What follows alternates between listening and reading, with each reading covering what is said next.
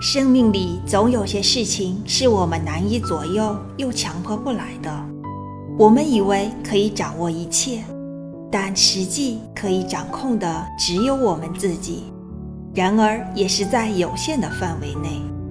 因为我们还会因情绪而失控，因脾气而失去判断，因悲伤而无法面对，因情感而失去判断力。只有更多的看到自己的弱点，并加以不断的改正，才能在关键时刻控制自己的情绪与言语，做出恰当的反应与判断。